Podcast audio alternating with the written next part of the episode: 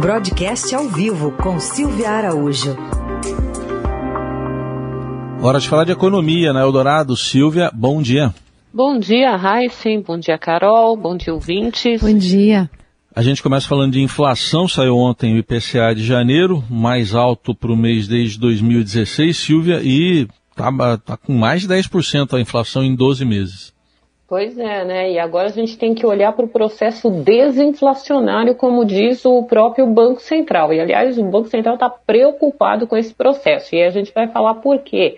É, nesse indicador, Heisen, chama atenção que os alimentos e bebidas subiram muito no mês de janeiro, né? Alimento no domicílio, por exemplo, subiu quase 1,5%. E fora do domicílio, 0,25%.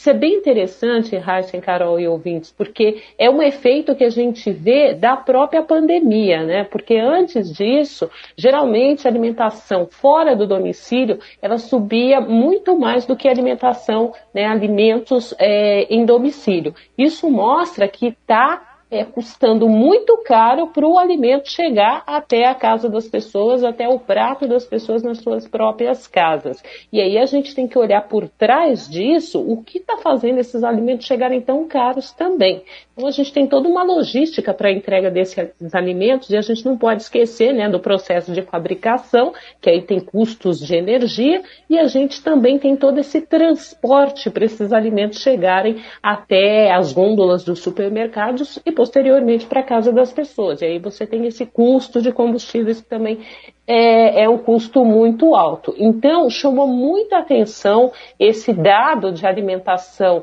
é, nos domicílios, que subiu quase 1,5% é, dentro do IPCA de janeiro.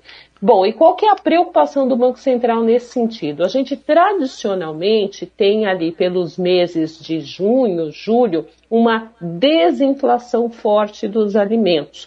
Então, em muitos momentos, em alguns anos passados, nós tivemos inflação negativa é, de alimentos nesses meses. Só que com esses outros, é, é, essa cadeia anterior, né, que eu falei de energia, de combustíveis, que continua subindo, isso pode interferir aí nessa desinflação também dos alimentos na, na metade do ano. O que, que você precisa agora? Como você falou, em 12 meses você tem mais de 10% de inflação. Você precisa começar a expurgar essa inflação mês após mês, ou seja, a inflação tem que começar a baixar gradativamente para chegar lá em dezembro com aquela meta de 5%. E o que está acontecendo? Para isso, o Banco Central está tentando correr atrás, aumentando as taxas de juros, inibindo um pouco o consumo, enfim, tentando fazer a desinflação via a, a política de juros. Ontem, o diretor de política monetária do Banco Central, Bruno Serra, ele falou que ele está bem preocupado com essa questão de alimentos, combustíveis e energia. Essa trinca pode comprometer esse processo de desinflação, porque isso que está batendo agora na mesa das pessoas pode bater também, Raíssa, adivinha onde? Serviços. Os serviços podem ficar mais caros e retroalimentar a inflação. Aliás, falando em serviços, daqui a pouquinho o IBGE vai divulgar a, o volume de prestação de serviços no ano de 2021 e deve vir um dado bom. A expectativa é de que no ano todo de 21 esse volume de serviços ele deve crescer em torno de 10%.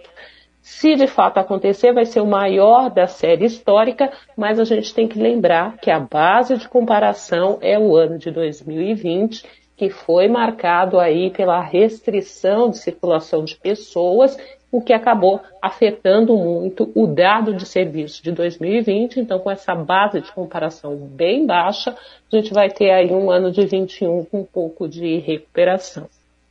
E rapidinho, Silvia, o que, que tem de prioridade para se votar ainda nesse ano na agenda econômica, nas, nas prioridades elencadas pelo governo? Tem algumas lendas, né, Carol? Como a reforma tributária, né? A reforma tributária está lá escancarada, foram 45 prioridades ontem que a Casa Civil publicou, né? Casa Civil de Ciro Nogueira.